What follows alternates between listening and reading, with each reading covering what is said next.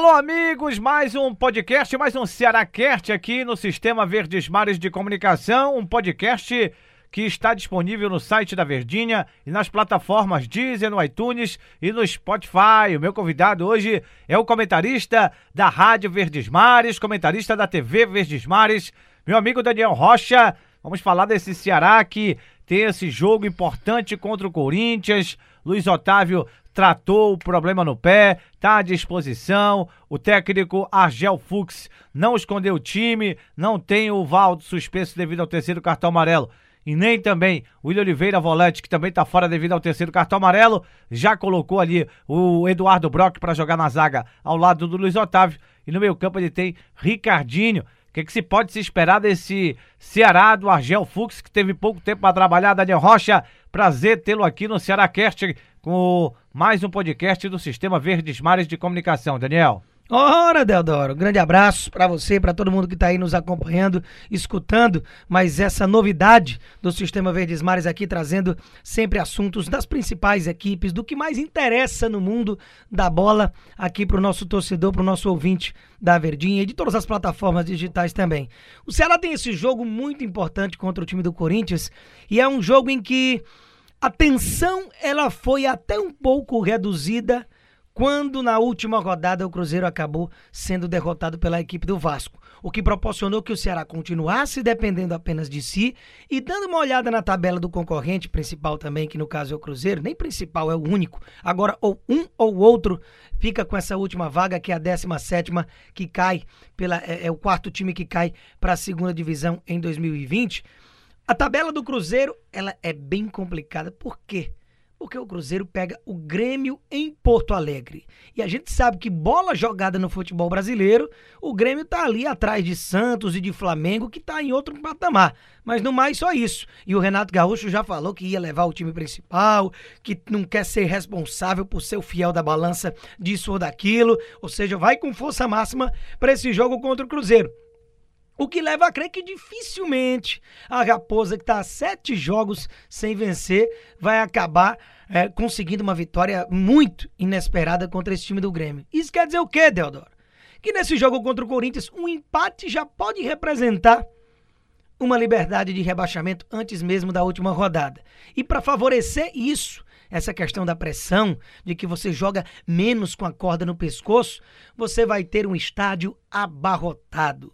O torcedor alvinegro mais uma vez comprou a ideia, vendeu-se os ingressos, vai estar tá lá empurrando, provavelmente fazendo o seu protesto também, o que verbalmente contra a diretoria, isso, aquilo, outro, que a gente sabe que são os principais culpados da situação do clube, é válido, mas que não haja aquela vaia, aquela situação de dificultar ainda mais o que já é difícil, porque toda pressão a mais é completamente desnecessária, porque a perna do jogador do Ceará já tá pesando muito, viu, Del?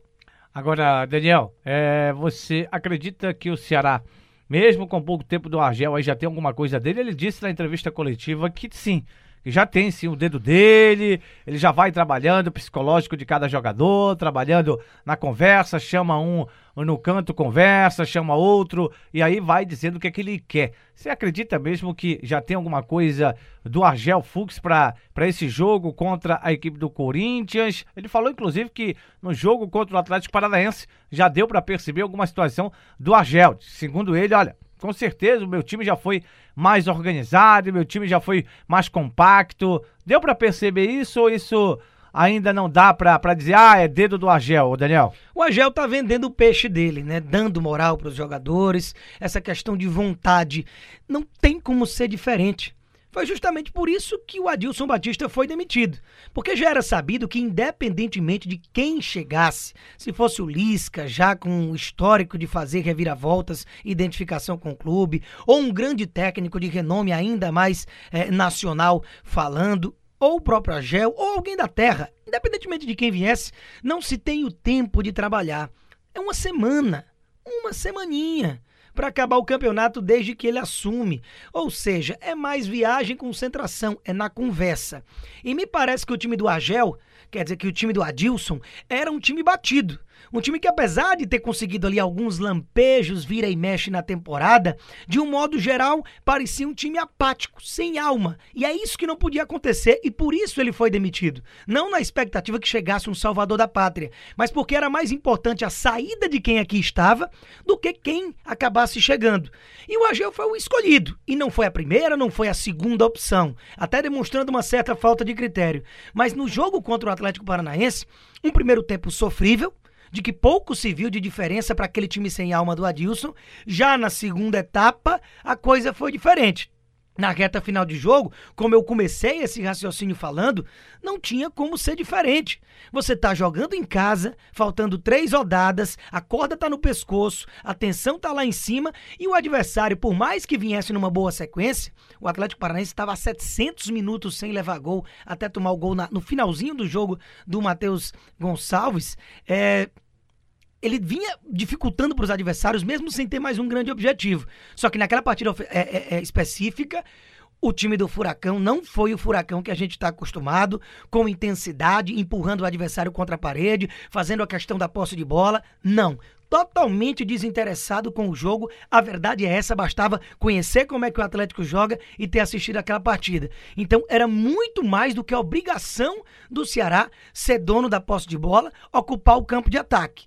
O que a gente poderia ter visto com o dedo disso ou aquilo do treinador não era essa posse de bola, não era essa pressão territorial, mas sim jogadas trabalhadas. O que, pelo fato de não haver tempo para que isso seja trabalhado, não tem como. Então não tem como fugir disso. É na base do chaco, da chacoalhada, do oba-oba, de mexer com o brilho do atleta e tentar tirar um pouco dessa tensão. Porque a perna tá pesando e tá dificultando. O jogador tem qualidade, o jogador sabe o que é para fazer, mas toda essa pressão evita com que ele consiga. O Galhardo não pode perder os gols que perdeu. É, o, o Bergson não tem condição de finalizar da forma que finaliza, de tomar as decisões da forma que toma. Então é muita coisa que precisa ser mudada. Mas não dá. O material humano é esse aí, o técnico agora não é possível, não tem mais o que fazer, vai ser o Agel. Então tem que haver concentração e foco para ganhar desse Corinthians. Ah, o Daniel, Diogo Silva, Samuel retornando à lateral direita.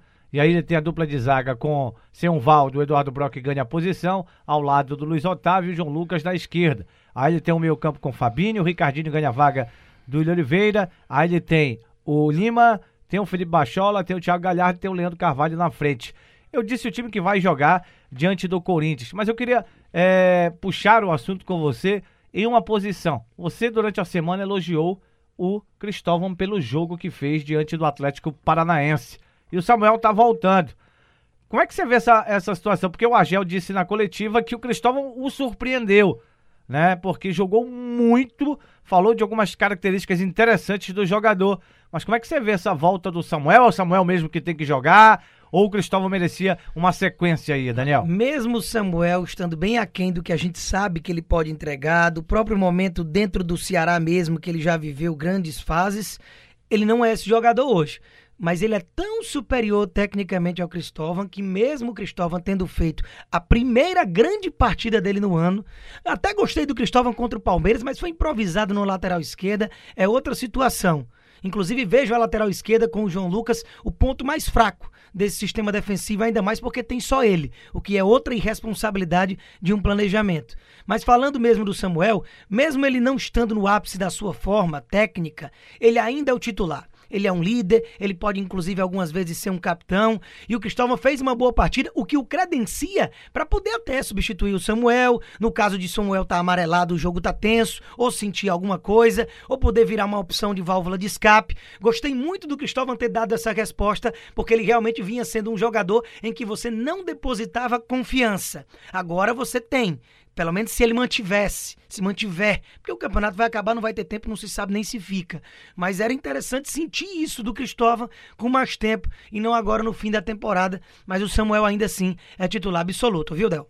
Ô, Daniel Rocha, prazer tê-lo aqui comigo mais uma vez nesse podcast no Cearacast, um podcast do Sistema Verdes Mares. Eu, Del Luiz e Daniel Rocha. Um, está disponível no site da Verdinha e nas plataformas Deezer, iTunes e Spotify. Daniel Rocha, quando convidado, quero você sempre aqui no Cearacast ao meu lado aqui para levar, falar sobre o Ceará aqui nesse podcast do Sistema Verdes Mares. Valeu, Daniel. Ora, Deodora, tamo junto, é isso aí. Essa novidade agora nas plataformas do Sistema Verdes Mares, tanto o Ceará Cash como o Fortaleza Cash, de tudo quanto for forma, Prof Cash, ora, faltava só o Folga Cash, né? Mas é isso aí. É sempre bom estar aqui presente agora no ouvidinho do torcedor qualquer hora do dia. Grande abraço a todos. Um abraço, galera. Valeu.